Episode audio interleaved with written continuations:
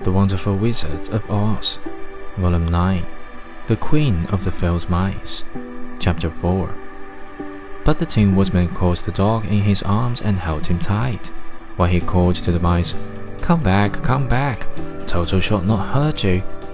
At this, the Queen of the Mice stuck her head out from underneath a clump of grass and asked it, in a timid voice, Are you sure he will not bite us? I will not let him, said the Woodman, so do not be afraid. One by one the mice came creeping back, and Toto did not bark again, although he tried to get out of the Woodman's arms, and would have bitten him had he not known very well he was made of tin. Finally, one of the biggest mice spoke.